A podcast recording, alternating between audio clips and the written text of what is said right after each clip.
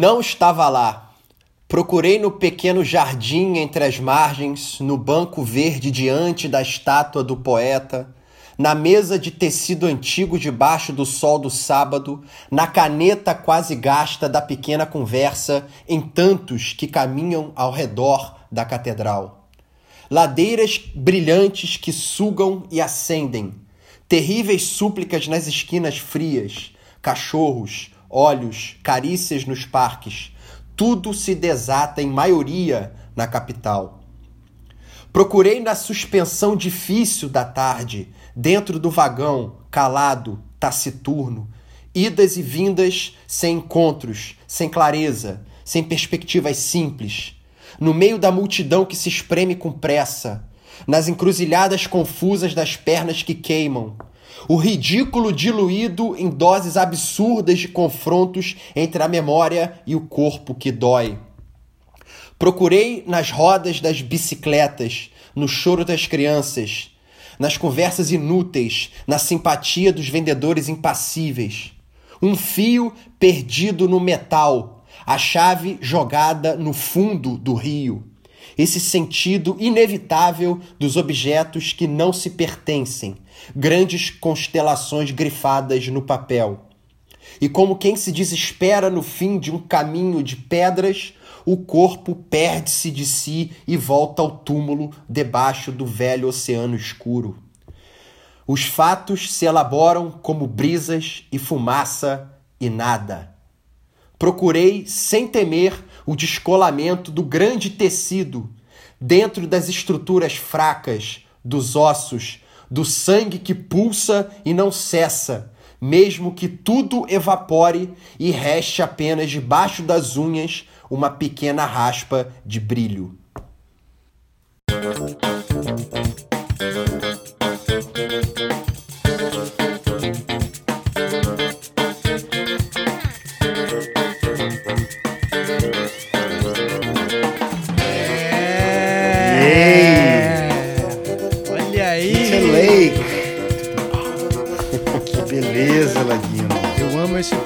Cara.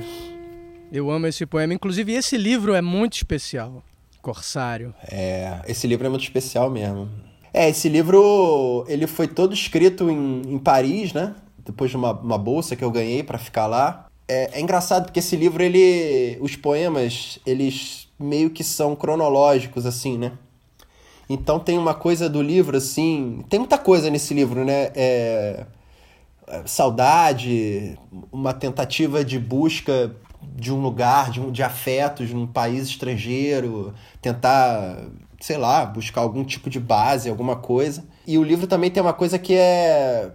Tem, um, tem, tem as estações passando, tem o frio, tem o calor, tem tem algumas pequenas viagens, tem, tem muita coisa aqui, né? Essa viagem eu ficava correspondendo com o Pedro Rocha por carta. É, é verdade. por carta. Inventava, né? inventava cara... sempre um negocinho. Acho que eu te, te, cheguei a te mandar, inclusive, um bilhete, né? Tipo. Mandou bilhete. Não, mandou um guardanapo do Gomes. É o máximo, porque foi uma viagem não só para a França, foi uma viagem no tempo também, né? Vocês voltaram para Exatamente. França, 1940, né? É, não, a minha, a minha proposta, sem, sem que, eu, que eu tenha feito a proposta, era da gente, no final, publicar um livro de cartas. Aí justamente ia ser realmente uma viagem no tempo incrível. Eu tinha aquelas folhas grandes de teste de cor ainda Aí eu tinha essa máquina grande, eu botava na máquina grande, escrevia a folha é... inteira, frente e verso. É tipo... um problema para a pessoa que recebe, né? É um problema. A pessoa fala, putz, agora vou ter que fazer uma mudança em casa, fazer uma obra. É. Não, eu posso dizer que eu utilizei a viagem do Pedro muito bem.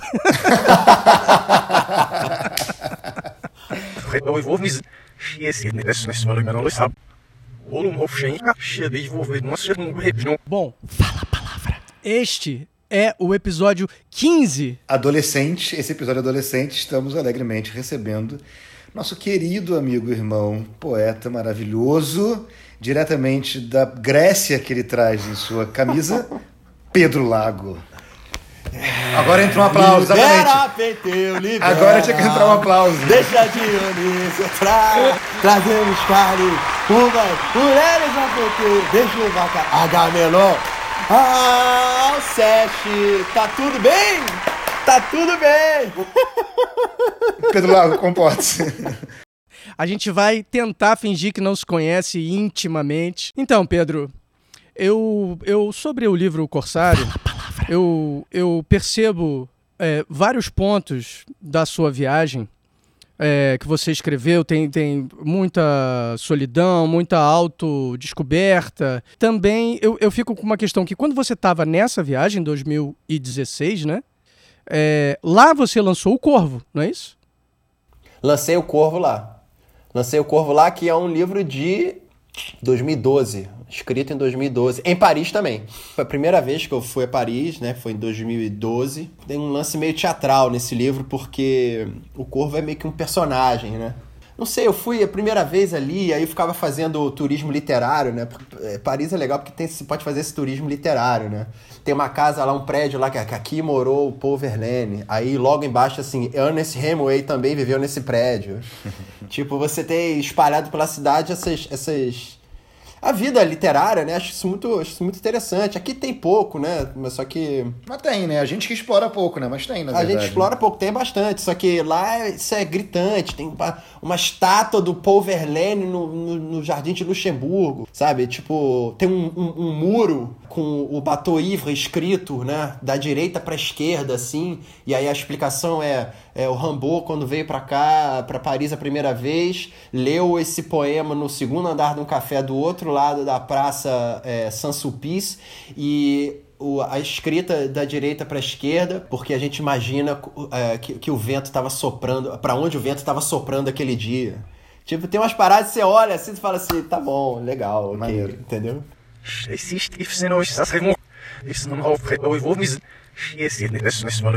Foi uma bolsa que eu ganhei, é, um prêmio literário chamado Prêmio Catu de Arte. Eles premiaram cinco, seis escritores. E aí tinha um estúdio lá, você podia ficar lá e, e, produzir alguma coisa, né? E foi engraçado, porque lá também foi quando eu comecei a fazer desenho. Sim.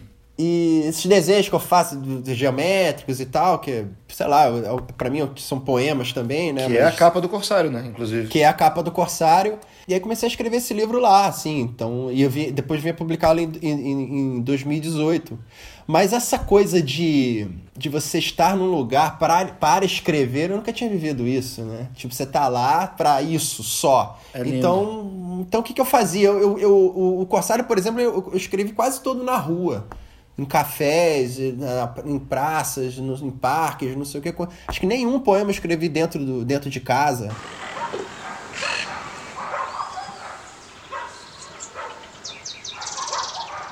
Fala a palavra. Eu ia dizer uma coisa e fiquei com vontade de dizer uma versão expandida dessa coisa que eu ia dizer antes e que vou dizer, que é o seguinte: eu estava conversando com o Pedro antes e a gente estava falando sobre as situações, as condições de vida que colocam a pessoa na posição de ser um artista, um poeta, o que quer que seja, um ou uma, e que normalmente são posições em que você não está ou em destaque, ou em conforto, ou é, em bem-estar, as posições em que você se vê na situação de ter que observar, justamente. Exato. É, muitas vezes você pode ser porque você está se sentindo ameaçado, pode ser porque você está se sentindo desconfortável, pode ser porque você está interessado em alguma coisa, mas da qual você muitas vezes não está fazendo parte. E você está justamente descrevendo uma situação de ser imigrante. E o imigrante é um pouco, por definição, potencialmente todas essas coisas, mas um observador. E aí, eu lendo o Corsário hoje, fiquei com essa sensação de que ele tem um aspecto que o próprio Pedro identificou como sendo algo que está na sua obra toda, em mais ou menos intensidade, mas ele, é um, ele parece um álbum de fotos em poesia. Porque ele tem muitos poemas que, que são retratos propriamente, a descrição de uma cena ou de uma situação, muitas vezes cenas mesmo, né? não tanto sensoriais, e mesmo o que o está acontecendo numa cena. E fiquei achando que isso é um pouco o que você estava descrevendo, essa, essa posição de observador e de um pouco não pertencer, né? É, e tem uma coisa também, você tem razão, e apesar desse primeiro poema do livro ele ser na primeira pessoa, eu quase não tenho poemas na primeira pessoa. Sim. Sei lá, eu fiquei muito vidrado numa, numa coisa do Cabral, porque o Cabral, por exemplo, se você pega a obra do Cabral, é, com exceção naturalmente do, do, dos poemas dramáticos, dos altos, é, é quase não tem é, é, é, poemas na primeira pessoa. Eu, não sei o que, sabe? É, é, raro. Lá nos primeiros livros dele tem, mas é, depois é. Então é, tem uma coisa, tem uma influência disso também. E essa coisa de estar de, de tá no lugar do estrangeiro ainda tinha uma, uma, uma, um aspecto assim mais robusto disso, que eu estava num lugar que era a Cité des Arts, que era só havia imigrantes. Tipo, Sim. no meu andar era um austríaco, um marroquino e, sabe, um coreano. E aí as conversas tinha gente do mundo todo, era tipo uma vila olímpica. Mas é. Essa é, é, perfeito isso que você disse. É muita observação e, e, e tirando o eu, pelo menos, o eu da, da, do poema, né? E aí, tipo aquela coisa, né? Poema na primeira pessoa, só em caso de extrema urgência. que maravilha. Que, é que maravilha.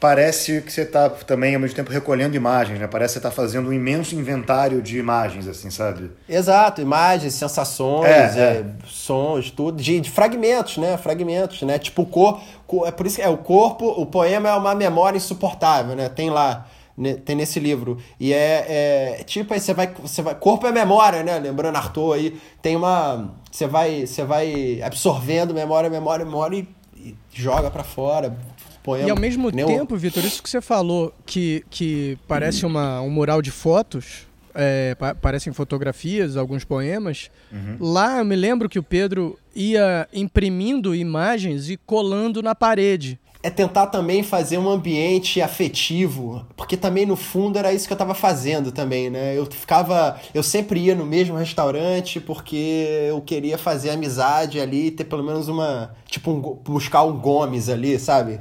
Porque Paris é uma cidade muito solitária também, né? Porque é muito turista, muita gente, muita gente passando rápido. Então, como você vai fazer ali uma, uma construção afetiva? Então, os poemas são um reflexo disso também, entendeu? São, são situações que eu vivi, pessoas que eu observei, situações que eu realmente estava ali e tentando expandir o afeto ali. E, e, essa coisa da parede era engraçado, porque eu ia colocando, sei lá, botava uns poetas que eu gostava. Aí depois eu botava, tipo lá, tinha, tinha, tinha uma foto sua, tinha foto da Mora, tinha foto do, do Goulart, tinha foto do Vinícius, tinha foto do Vitor. Tinha foto da torcida jovem do Flamengo, tinha foto do, do Luiz Gonzaga, aí tinha foto. Aí eu ia, isso aí ao longo do, do, desse ano que eu fiquei lá foi crescendo e virou uma grande instalação. Cara, né? pera, esse, é, essa, essa, essa sequência, eu preciso aproveitar ela para fazer. para partir para um aspecto dessa conversa que é fundamental, porque realmente pouca gente poderia reunir na sua parede Luiz Gonzaga, os amigos, o Arthur, sei lá mais quem você falou, e a torcida jovem do Flamengo. Não, a torcida jovem é uma torcida peculiar, assim. Eu nunca fui da torcida jovem, só para dizer. Gost... Queria ser quando eu era adolescente, queria entrar. Meu pai não deixou. Eu queria aproveitar. eu ia aproveitar o ensejo para falar alguma coisa, mas o Pedro levantou o dedo como bom aluno para falar alguma coisa. É, é porque é o seguinte, eu achei um texto que eu escrevi, na verdade, que é uma imagem que o Pedro me mandou. Só para. Como está escrito, eu vou experimentar ler isso aqui. Tá. Isso foi, isso foi é, é, é uma descrição, uma descrição de um vídeo do quarto do Pedro, que ele me mandou. Vinhos, mate, Miles, corre a imagem, correspondência, texto, fumar mata, mapa, algo 10, cortejo, canudos, panfleto, Voo na foto, tesoura verde, canetas, bonecos, Rambô, Jardins, Cabelo, 1440. Baco, bandeira, Carlos, fotos, fotos, música, fotos, música, rostos, música, rostos, música, rostos, música, Claraboia.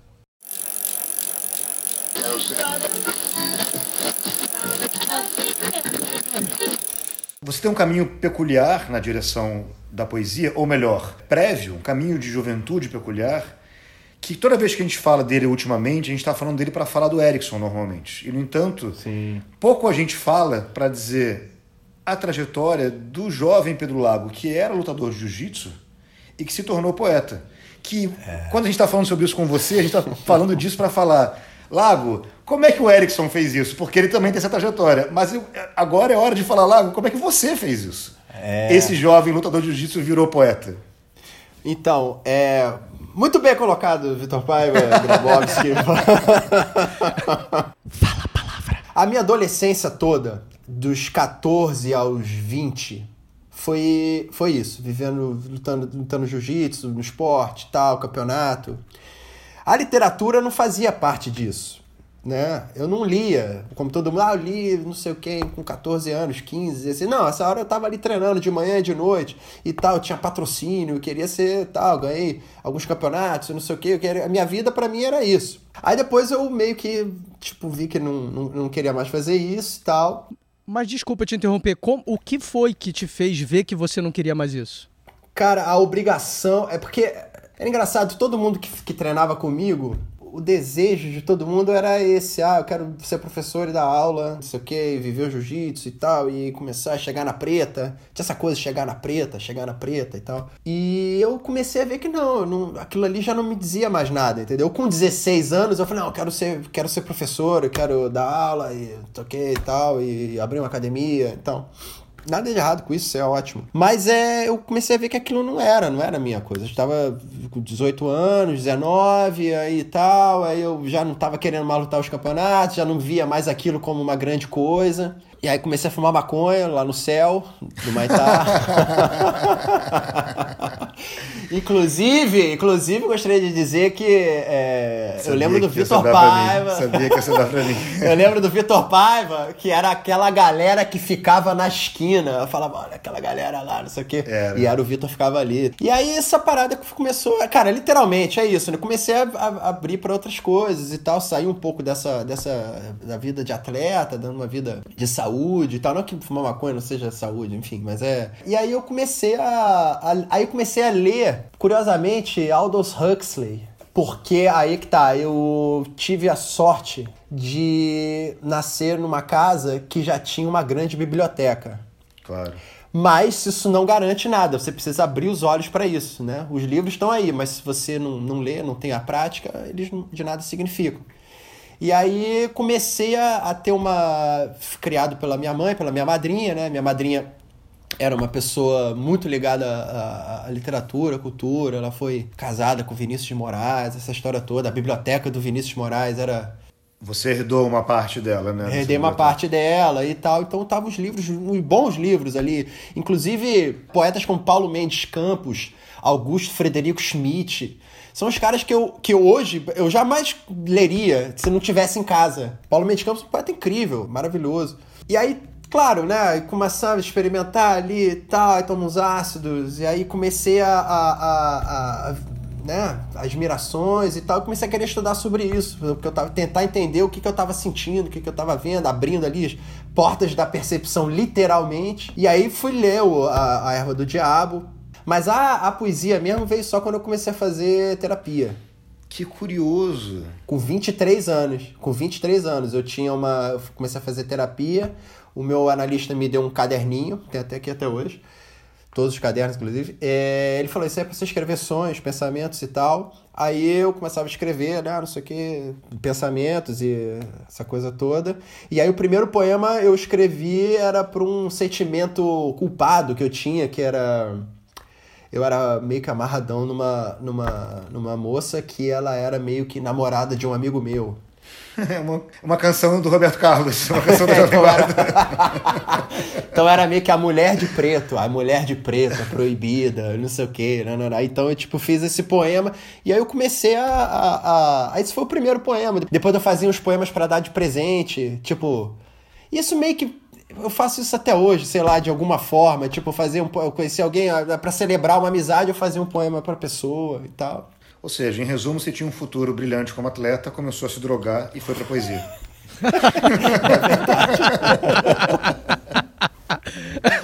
Entendi. Obrigado, gente. Boa noite. ok, encerramos por hoje, crianças. Olha, não é verdade, gente. Não, não é verdade. Não precisa ser assim. os outros. Se um colega acha uma coisa e outro acha outra, É um terceiro que tem que decidir. e não acabei de, a- acabei de provar que o órgão que tinha competência para isso era a tua. Pensa os outros.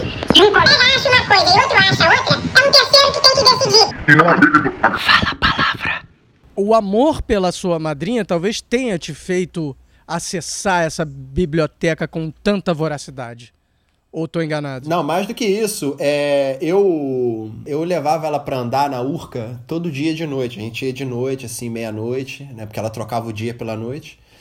E ela precisava andar e tal, a gente ficava caminhando e a gente conversava muito. E aí é engraçado porque quando vo- eu ia abrindo, abrindo, abrindo, eu ia falar, cara, queria saber histórias dela, né? E aí eu queria saber mais, né, da, da coisa, da história do Vinícius, do Paulo Mendes Campos, dos amigos dela e tal, e tudo. Ela foi me contando coisas maravilhosas. Eu comecei a decorar poemas do Vinícius pra falar pra ela.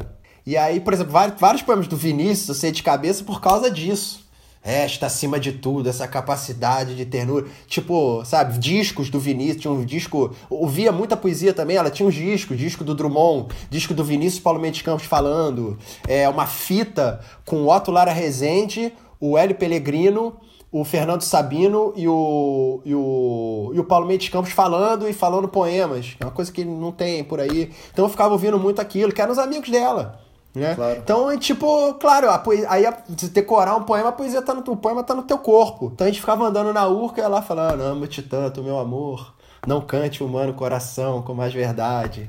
Amo-te como amigo e como amante, numa sempre diversa realidade. Amo-te a fim de um calmo amor prestante. Te amo além presente na saudade. Amo-te, enfim, com grande liberdade dentro da eternidade a cada instante. Amo-te como um bicho e simplesmente de um amor sem mistério e sem virtude, feito um desejo maciço e permanente. E é de te amar assim muito e a miúde é que um dia em teu corpo, de repente, hei de morrer de amar mais do que pude.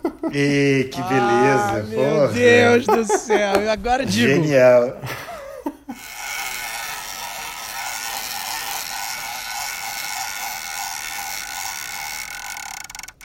O Pedro tem o trânsito pelo, pelos Corujão e o CEP, mas essa relação com o Corujão também, né? Sim, claro. Foi o Guilherme Zarvos, né? Porque quando eu, eu conheci o Guilherme, eu conheci no aniversário do Paulo Tiffenthaler na, no, no, em Santa Teresa. Tava indo encontrar o Erickson, mas assim, tipo, eu nem conheci o Guilherme, não conheci o Paulo, nada. E eu falei um poema pra ele, aí ele falou assim: é, Eu acho que te falta perversão. Eu lembro disso até hoje. E aí depois ele falou: ó, tem um negócio lá no Leblon, João Luiz e tal, vai lá. Aí eu comecei a ir, aí foi legal. Lá eu conheci um monte de gente legal. O CEP depois eu vim a conhecer, sabe como eu trabalhei numa, numa produtora? Trabalhei por três meses, depois ela faliu. Foi tipo- E aí o, o meu chefe, ele tava mostrando. ele tava me mostrando. Então, peraí, gente. o- pera- Maconha, amor, falência. Ok, tô anotando. Só, Ele tava me mostrando aquele filme, aqueles filmes que tem no YouTube do, do Daniel, né? Do Daniel Uhum. Zarvos, né? E aí ele falou, olha aqui, tal, não sei o quê. Pô, você não conhece o CEP? Ele que me falou. E aí o Jorge Langoni. E aí ele... Eu falei, pô, claro, que maneiro isso, não sei o quê. Interessante essa coisa do Corujão, é um caminho importante no Rio de Janeiro. Muito importante. Eu acho que o- Corujão é um, é um palco que, que deve ser sublinhado também, assim, como um lugar que muita gente participou e passou. Ah, cara, é, qualquer movimento pra falar poesia é importante. E ele, ele, ele- e, o Corujão rolava toda semana, anos. Então toda terça-feira você ia lá, te, tava rolando alguma coisa. Isso, isso é legal, né? Isso, isso é incrível, é certo, certo. Você vai lá e, E não, tinha. e-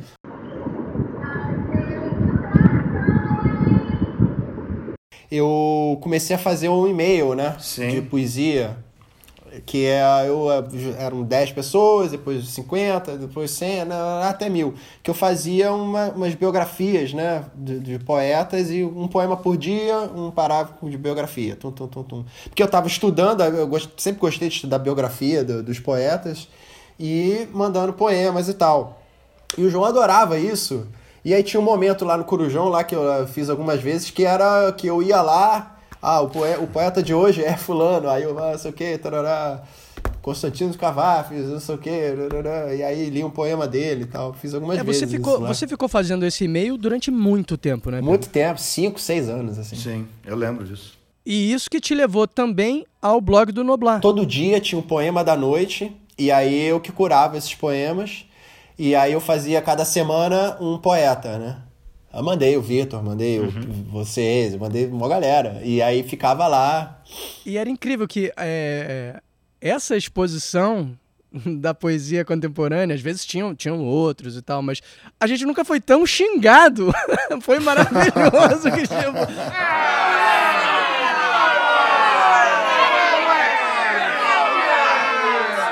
Ai, que maravilhoso, Jorge Lima. Murilo Mendes, ai, Murilo Mendes, incrível. Ah, não sei o que. Oswaldo de Andrade, maravilhoso, não sei o que. Rio da Rio, não sei o que. Não, não. Aí eu mandava Domingos Guimarães. Mas, jovens, estou de brincadeira, não sei o que. Tá, não sei o. Isso não é poesia. Poesia é, é Castro Alves. Não, tipo, eu me lembro, eu o- me lembro, eu me lembro que teve um, uma vez você publicou um poema meu que o título é, é, Um cão sem plumas, uma faca só lâmina, um poema só som. Aí o comentário era: Esse cara tá imitando o João Cabral! é um absurdo! Isso é um poema do João Cabral!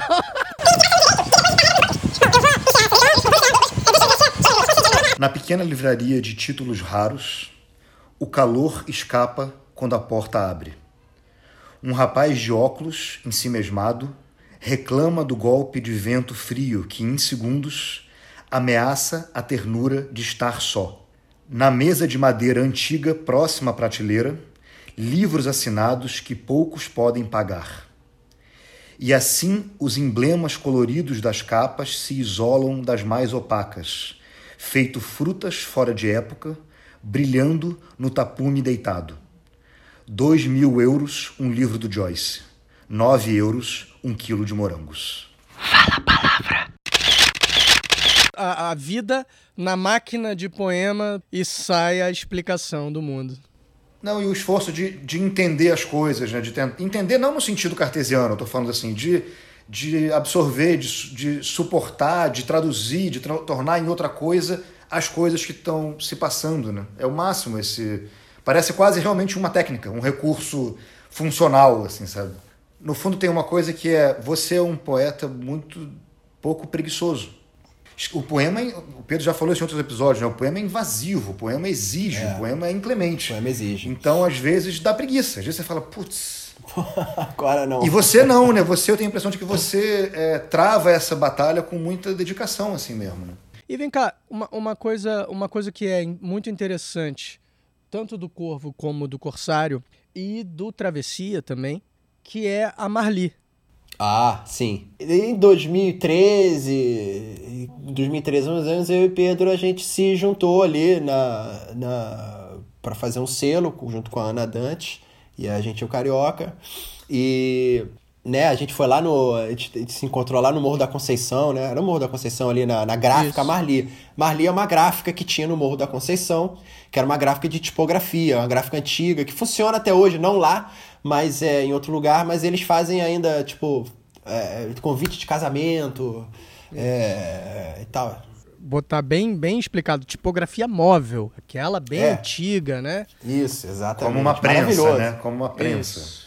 Não, aliás, é, tá nesses lugares é, é incrível, né? É incrível. Você tá, vê a máquina funcionando e tal, e o tipo, e escolhe, não sei o quê. Tipo, é... E a Marli tinha uma, tinha uma coisa legal que era assim, é, para fazer um livro. Porque ninguém. ni- É, a, essa é coisa da Ana, né? De fazer livros na, nessas gráficas e tal.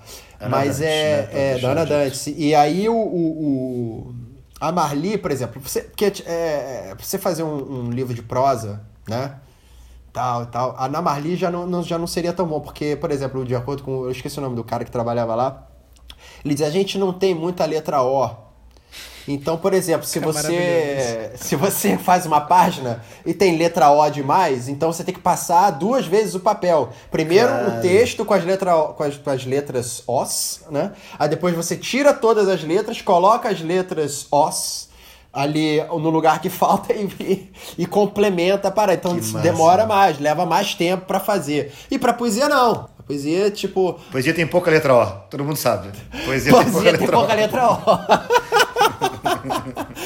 e aí, não, porque textos menores, não ocupa um texto que ocupa a página inteira. Ou então ele recebe o original e fala: Esse livro não vai dar, muita letra O. Esse vai, livro vai, não vai outra- dar. vai no vizinho, vai na gráfica vizinha. E Y, não, cara. É, Y não tem, Não, não Y tem, não tem. Não dá. E aí a Ana fez uma, um uma fonte que era que se chama Marli, que é baseada numa fonte que tinha lá na, na gráfica Marli, ou era em homenagem à gráfica Marli. Agora eu não sei esse ponto direito. Não é, Você é lembra, Pedro? baseado, não é o próprio, não é a própria fonte. É a própria, né? É a própria, né? É isso. Então, assim, pra quem lê o Corsário, o Corvo e o Travessia, é a tipografia da Marli que tá ali. Embora não tenha sido feito Em forma de em fonte. forma de. É, em forma de fonte, não é a prensa. E é diferente, não tem serifa, é- Não tem serifa. ela não é retinha, Não, a- a- né? Esse universo, esse universo das fontes e dos tipos é maravilhoso, né? Porque essa coisa da serifa é, um, é, uma, é uma grande decisão. Você vai fazer um livro e Claro. tal, você escolher se tem serifa ou não, você muda completamente. O, o livro é, é- é impressionante. Sem serifa, com incrível. serifa, o poema muda. Esse podcast tem o momento Inácio Duarte. Opa! Eu vou explicar para o ouvinte noviço que Inácio Duarte é um artista catalão que inventou a performance Conversações Fictícias, onde ele devolve perguntas a quem as formulou, ou seja, as perguntas escritas na obra do escritor, do poeta ou da poeta, é, ele refaz, ele, ele devolve essa pergunta para o próprio escritor ou escritora. Pedro Lago foi quem trouxe essa performance pra gente, porque ele esteve presente num Conversações Fictícias do Gonçalo Tra- Tavares, Exato. não é isso? Isso parece aquelas coisas. Foi? Pedro foi. Lago foi quem trouxe o sorvete napolitano para o Brasil em 1949. Então, momento Inácio Duarte. O que falar da bufonaria dançando dentro do manuscrito entre vidros? O que falar da, da bufonaria dançando. Como é que é? Você pode repetir, por favor? Pode repetir, por favor. Não. É, não entendi muito bem a sua pergunta. Dança. O que falar da bufonaria dançando dentro do manuscrito entre vidros? Que apesar do, do tempo e da oxigenação de certos tecidos e da degradação e de que algumas histórias elas se virem pó e se percam, sempre haverá a memória do corpo que dança. Porra. Certo. Resposta certa, resposta certa. É, não, não, tudo bem. E o que importa se. Ó. Segunda pergunta. O que importa se algo grave ou simplesmente inesperado tem atravessado o seu domingo, perturbando seu corpo aparentemente protegido? que muitas vezes o tempo inteiro na vida cataclismas emocionais, revoluções cósmicas, amorosas e afetivas de toda ordem até acontecem ininterruptamente o tempo inteiro e às vezes ninguém nunca fica sabendo. E às vezes aos domingos, né? E às vezes aos domingos. E para encerrar, Pedro Lago, seriam os sentimentos fumaça e nós, pulmões, tentando capturá-las? Sim ou não? Às, às vezes sim. Às vezes sim. Às vezes sim. Depende. Depende. Depende da. Depende do vento. Se tá ventando pra cima de você, a fumaça entra, que é uma beleza. Claro. Se tá ventando fora, ele, ele vai pra lá. Tá certo.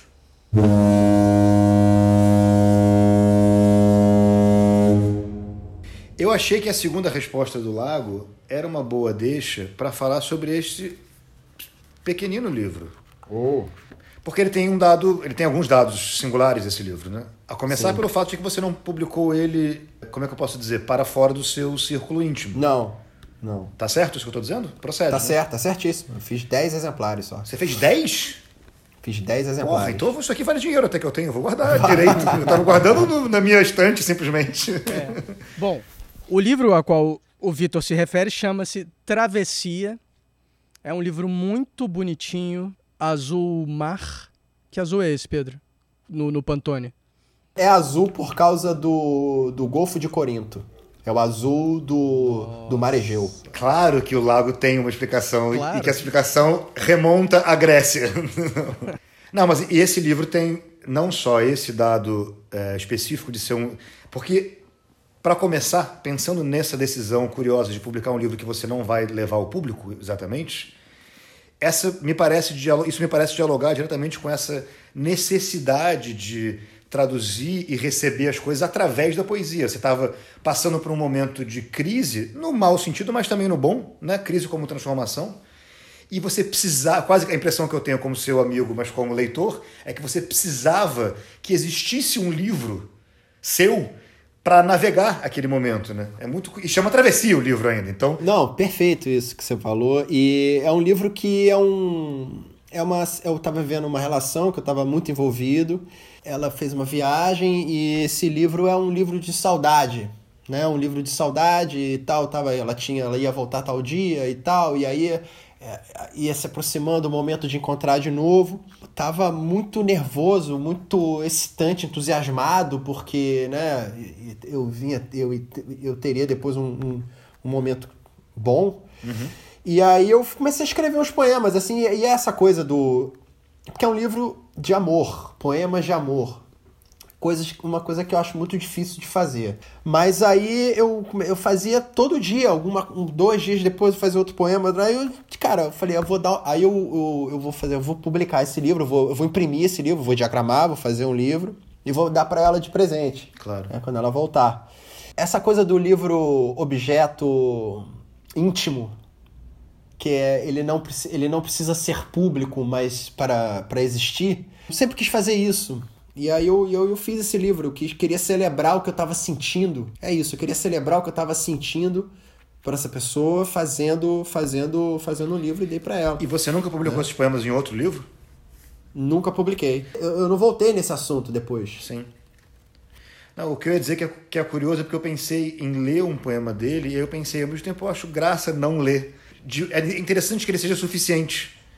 Publicou, mandou para algumas pessoas, distribuiu 10 ou um pouco É. mais que seja. E, e tá bom, essa é a vida desse livro. É legal essa, essa, essa proposta. E essa coisa do livro como objeto íntimo é muito interessante. Eu pensei que. Eu sei que você tem uma. Você herdou uma boa coleção de livros assinados. Todo livro dedicado para alguém se torna um livro íntimo, né? Você pega um livro que vendeu milhões de exemplares, mas se ele tem uma dedicatória para alguém, você fala: ah, esse é o livro do fulano, da fulana. É. Você fala. E ele se torna. Então, o livro tem esse potencial íntimo, né? Todo livro tem. É, não, não só isso, é, é, ah, acho que também uma coisa que eu sempre fiz e que faz parte do, do- do- do- do- desse movimento afetivo, dessa condição afetiva, que é dedicar poemas, né? Sim, claro. Todo livro tem um poema dedicado para alguém e é uma celebração de um amor, de um afeto, de um, de um, de uma, de uma vida. É, assim, eu acho que eu tô nessa para isso, entendeu? Para mim é isso. O poema é a sua maior maneira de articulação, não só com o mundo, mas com as pessoas, né? Fala a palavra. Uma vez o, João- o Vinícius foi visitar o João Cabral em, na Espanha. E aí minha madrinha tava com ele e tal. E aí tem uma gravação disso, né? E aí é. Ele foi lá na casa do Cabral, ele, é, ele era diplomata também, os dois, né? E aí o, Vinícius foi lá e fez uma. Tinha alguém com ele tocando violão e falava, vou mostrar aqui, a Bossa Nova tava começando e tal. Então era tipo, vamos fazer uma apresentação pro, pro, pro Cabral e tal. Então aquelas músicas da bossa nova, né, tal, sei que vou te amar, chega de saudade e tal. Aí de repente assim, no, no meio assim, vem uma vozinha do fundo o Cabral falando assim: "Sem amor você não sabe fazer não, né?"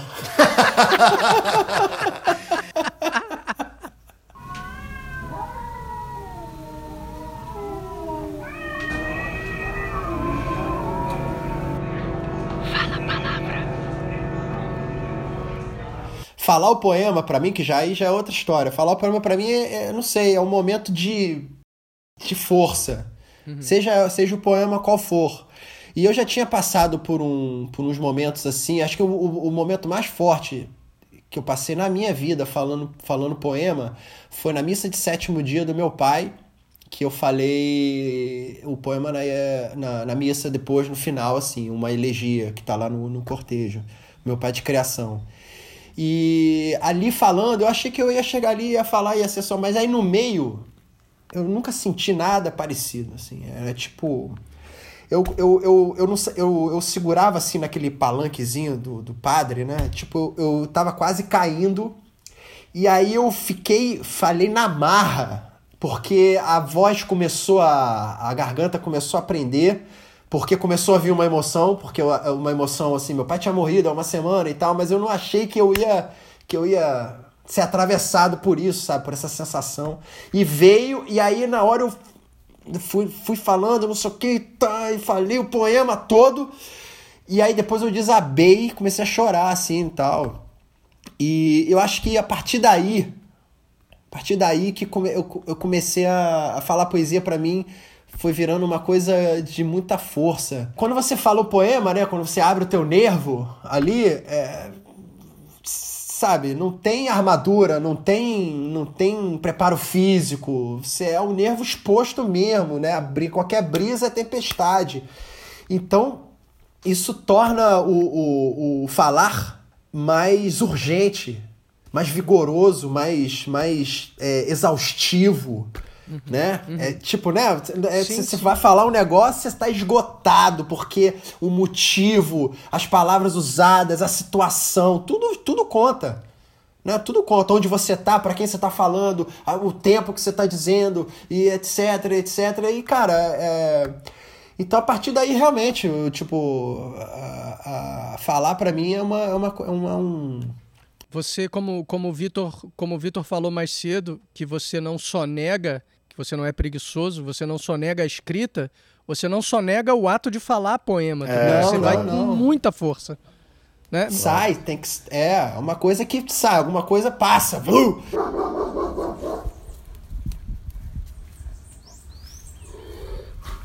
O Zuri tá falando, tipo, aquela figura, tipo, nunca pensei, né? Você deve ver aquela figura que tem um, uma condição física, né? É, é, ele tem é, Parkinson, aquela coisa, ele fala baixinho, não sei o que, aí de repente quando ele começa a falar, eita, tua parte, tipo, porra, ah, que zorita, não sei o que, porra. Fico... Mas é curioso, né? Esse, é, esse, esse a, a, as possibilidades do poeta falando, do, do ou da poeta falando, são infinitas, né? Porque você também tem o poeta que não assume o vigor literal e ao mesmo tempo é super vigoroso, super forte, né? Ah, tem só muitos... você pega qualquer fala do Drummond, exatamente, disco do Drummond, exatamente. É, o, o Drummond é- próprio Cabral. Às vezes é, é, é, é, a força, ela força, o poema tá aí. Mas é né? incrível, né? Tipo... Como, como é uma ciência inexata, né? Porque ah, alguns exatamente. casos são um vigor evidente e outros você fala, por que, que determinada pessoa fala com vigor evidente e parece frágil e determinada pessoa fala sem vigor evidente e é forte pra caramba. É difícil saber, né? É, já cansei de ver gente falando, tremendo, se tremendo toda, não sei Total. o quê, e era um negócio Mas incrível. Aí, aí eu diria que tem uma coisa é, que eu, assim compreendo, pelo menos, que é a pessoa tremendo tende a ter uma verdade, uma franqueza. Um, é, você é. falou do nervo exposto, uma exposição Isso. tão inflamada que aquilo fica muito forte, é. quer queira, quer não, entendeu? Não Ela não está sendo displicente, né? É, é, não, ela também, ela também não está sonegando. Ela tá não, se... ela está morrendo é, pela causa, ela está morrendo é. pela causa ali, entendeu? E isso é, sempre, mas... sempre forte, entendeu? mas é só assim que é bom. é assim que é bom.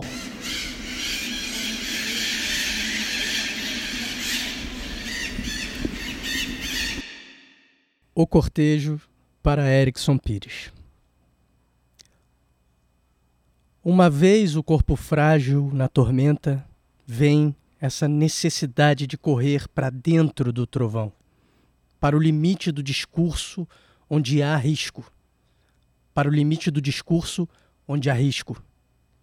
A sobrevivência dos que sangram e gozam ao mesmo tempo, a lágrima da quarta-feira de cinzas, o amor que se esculpe na embriaguez virtuosa das madrugadas, o cortejo dos sátiros descendo a ladeira de Santa Teresa às sete e meia da manhã, tudo suspenso diante do constante esplendor da pele e das línguas em coro. Viver para isso e nada mais. Seguir entre sopros, beijos, ritos, fatos, dores, danças, danças, danças, danças e não valer nada, nem o poema, talvez o riso. O mesmo corpo frágil no entusiasmo, na vertigem. O que nos restaria? Esse animal que se liberta, esse perfume que preenche esse fio que queima. Sim, entre um gozo e outro, viveremos. Entre um vazio e outro, respiraremos. E perante um crepúsculo qualquer, morreremos cantando. Fala a palavra. E, poxa, desses, é. desses poetas que são muito importantes para você, a gente já falou do Raul Zurita, né? Oh. Queria que você falasse um pouco disso, dessa, dessa admiração dessa, dessa, dessa coisa que te tocou tanto? Como foi ver, como foi ler, como foi estar com ele? O Zurita, né? É, o Zurita. Cara, foi no festival né, do, do, de Montevidéu de, do Mundial Poético de 2013, né? E você já conhecia ele, você já tinha visto ele num, num outro festival, né? Sim, no Poquita Fé você, você, 2008. No Poquita Fé. É. Ah, eu lembro que a gente foi lá, era, ele estava indo lançar um livro, o, é, Queridos Seres Humanos, uma coisa assim. E aí você falou, cara, você não conhece o Zuri? O Zuri é o cara. Você falou assim pra mim, lembra disso? Você falou, você é o cara. Aí a gente foi lá e tal, compramos o livro dele. E aí assinou pra gente, não sei o quê. E depois aí o, o festival fechava com o Zurita, né? Então, beleza, era o último dia e tal, beleza. Aí, cara, aí ele senta numa mesinha na, na, na, na sala verde. E aí começa a falar. E aí, cara, sabe, ele é chileno, falava espanhol e tal, mas, sabe, é, era, era tudo muito forte. Ele falando os poemas. E depois ele fala o canto a seu amor desaparecido, que é tipo um. sei lá, uma coisa épica, não sei nem explicar direito. E eu fiquei. Fiquei, cara, eu quero saber mais sobre esse cara. Aí eu comecei a comprar livro dele, comecei a estudar ele, comecei a, a, a ler e aí a, a história dele, aí tem uma o que eu gosto no Zurita, ele falando, acho incrível, mas a coisa dele ter vivido o que viveu, né? Na, na ditadura chilena. E o Zurita, ah, bom, teve o golpe, o golpe militar, né, no em 11 de setembro de 1973. E o Zurita era ali, ele tinha, ele tinha publicado um livro que, se não me engano, chamava Purgatório. E o Zurita vem de uma. É, poetas performáticos, mas no sentido de. É, é, a coisa de queimar o rosto, sabe? De colocar o corpo em, em, risco, né? Ele tinha essa coisa da, da performance de colocar o corpo em risco. E aí depois veio a ver a ditadura e ele foi, foi torturado, e aí ele. Os poemas, a, a, obra do Zurita, todo o corpo dele passou a ser falar disso, falar dos horrores, né? Falar da, da dos galpões de concreto, da, da, da, sabe? E, tipo, só que tem uma, um porém. É, é, meio, é meio paradoxal, mas ele faz de uma beleza. Acho que a palavra é essa, beleza. Ele faz de uma beleza. Tem uma coisa que é terrível, sabe? tudo que ele fala é terrível. Você, é, é, sabe, você fica triste, você fica, sabe, destroçado com os poemas dele. Mas ele faz de um jeito. Aí é o jeito, né? O como fazer, o que ele está falando, mas o como fazer. Foi el tormento, los golpes y en pedazos nos rompimos. Yo cansé a oírte, pero la luz se iba. Te busqué entre los destrozados, hablé contigo. Tus restos me miraram e yo te abracé. Todo acabou, não queda nada. Pero muerta te amo e nos amamos, aunque esto nadie, nadie pueda entenderlo. Acho importante a gente dizer para quem não conhece, principalmente aqui no Brasil, que, que os nossos ouvintes brasileiros que, que não que, que por acaso nunca ouviram falar e é justo que não tenham ouvido falar porque não tem nenhuma publicação em português, não tem nenhuma publicação aqui É. no Brasil do Zurita, que o Zurita não é um poeta que o Pedro descobriu, que, que eu descobri uh, uh, Um poeta obscuro, assim, né? po- po- não é um poeta obscuro, ele é um poeta imenso no resto do mundo. É.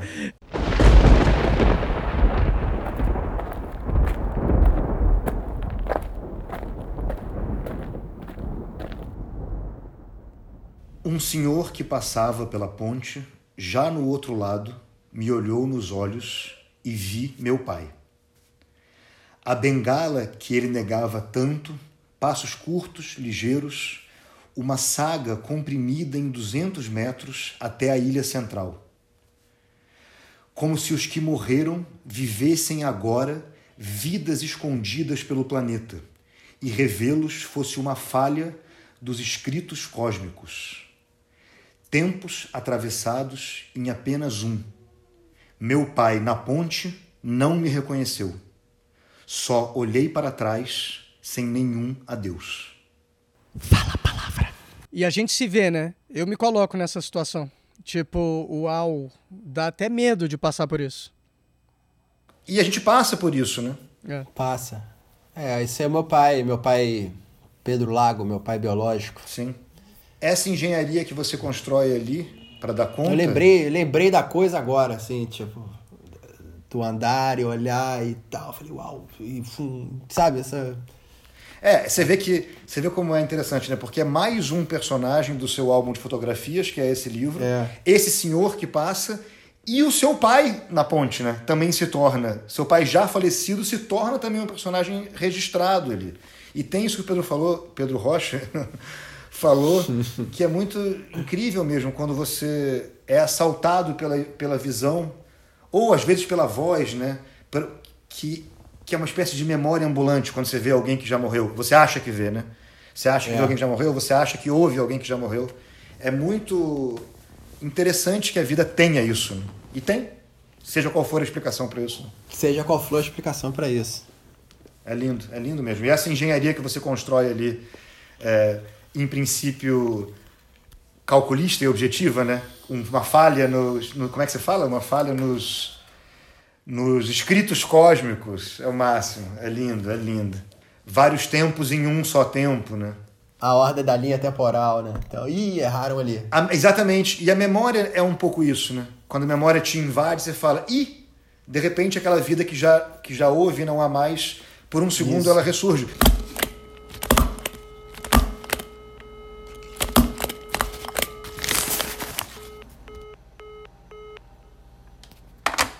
Gente, que maravilha! Ai, ai, ai, que beleza. Que bom, que bom tudo. Que bom que, que tudo isso é possível. Que bom que nesse momento bosta, horroroso, a gente pode fazer isso aqui mesmo que remotamente. Morto de saudades de vocês. Eu fico felicíssimo de poder te receber aqui, Laguino. Pô, meu irmão, tô muito feliz, cara. Tô, tô feliz mesmo. Emocionado, sabe? É, tipo, meio bobo, assim, sabe? Tipo, pô. É porque é um programa de áudio, né? Mas eu tô vendo aqui Sim, vocês, sim, sabe? O sim. Pedro fumando cigarrinho e o Vitor com a mão assim. sim. Sim. Vamos, vamos celebrar esse afeto, mas a gente faz do jeito que pode também, do jeito que tá podendo, né? Claro. Sim. Do jeito que tá podendo. E, cara, eu, é muito. Queria só dizer que é muito, é muito bonito isso que vocês estão fazendo. Fala a palavra. Eu acho muito importante, assim. Acho muito, muito bonito, muito afetivo, tem amor, é tudo.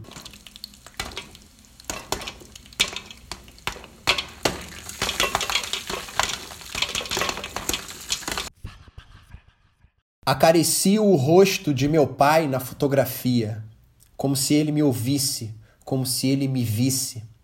Todos os mortos dentro das páginas duras. Sempre o mesmo sonho, a mesma cama, a mesma porta para o corredor comprido. Os que desaparecem viram uma evocação de memória, a presença quase que sutil. Todas as cantigas antigas, as mesmas cantigas antes de dormir. Dormir. Fechar os olhos e dormir. As vozes se misturam a uma música que não é tocada por mim. Todos estão atrás, onde não se vê, onde quem sabe quando morremos nos viramos e encontramos os mesmos sorrisos saudosos. Esses olhares que se cristalizam na imagem, no poema. Meu pai na praia do Leme de boca aberta, o corpo que lembra, revive, ainda que por um instante apenas. Chorar não é ruim quando atravessado por algo que vem de longe. Tantos anos, tantos. Hoje chove e nada se vê além de reflexos. A vida presente é essa interseção, essa fenda delicada onde tudo se aproxima. Lá no passado está a criança que sobrevive aos entrelaçamentos cotidianos do mundo vigoroso. E tem uma estrada de pedras quadradas de frente para o mar. O mar que não reflete a lua escondida sob as nuvens que chovem. Raios, luzes que falham. A mesma valsa para violão. O mesmo carinho no rosto. O mesmo abraço na praia. Brinquedos no fundo do quarto perto da cozinha toda essa vida nos detalhes amarelados das fotografias. O tempo talvez não exista como se imagina. O que há é corpo e memória e uma lágrima que seca sem dor. Chorar sorrindo é como ver a chuva lá fora, e como chove, e como é bonito.